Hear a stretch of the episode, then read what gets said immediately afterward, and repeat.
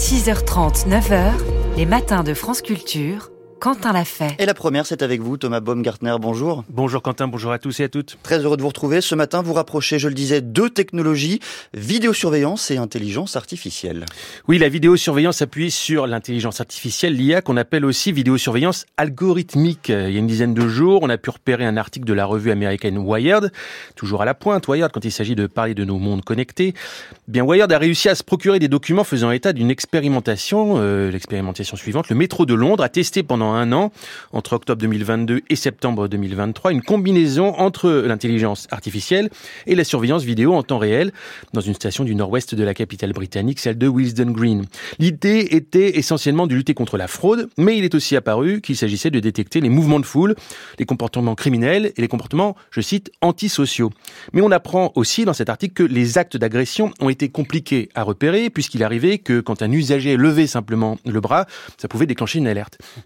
Et on comprend qu'en fait le dispositif était là aussi, peut-être surtout pour affiner les algorithmes, afin que ceux-ci se créent une culture des différents cas à reconnaître. Et par exemple, la police venait montrer certaines armes à la caméra, en dehors des heures ouvrées du métro, pour que les algorithmes puissent les reconnaître ultérieurement. En tout, il y a eu 44 000 alertes déclenchées par le dispositif de surveillance, dont 19 000 ont été transmises au personnel de la station. Ça faisait une grosse cinquantaine d'alertes par jour, avec des pointes à 300 signalements quotidiens.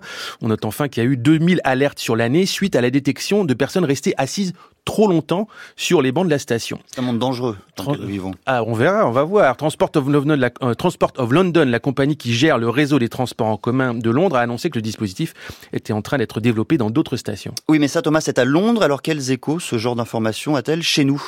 Eh bien, il y en a quelques-uns des échos. Par exemple, annonce il y a trois jours que des caméras de vidéosurveillance algorithmiques seraient testées à Paris dans deux semaines, précisément les 3 et 5 mars, à l'occasion du concert du groupe Dépêche Mode à Bercy.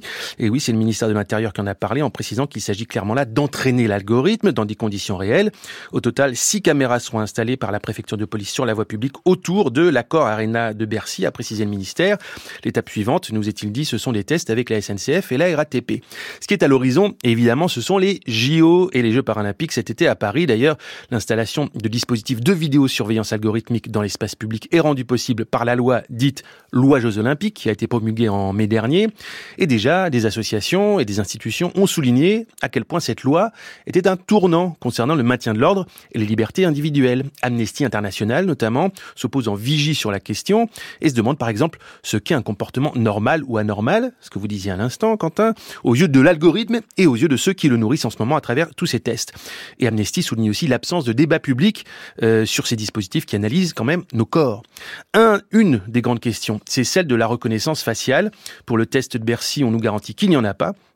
À Londres, dans le test de la station de Wisden Green, les visages étaient initialement floutés, et finalement, six mois après la mise en place du dispositif, il a été décidé de supprimer le flou des visages lorsque les gens détectés étaient soupçonnés de ne pas payer leur ticket.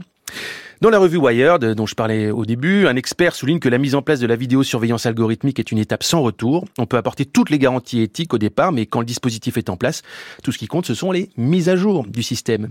Et l'expert dit, Dieu sait ce qu'on pourrait intégrer ces mises à jour du système dans le futur. Et il ajoute, la pente est très glissante. Des dangers, dans le fond, d'aller voir euh, en concert euh, Dépêche Mode. Merci euh, beaucoup, Thomas Baumgartner.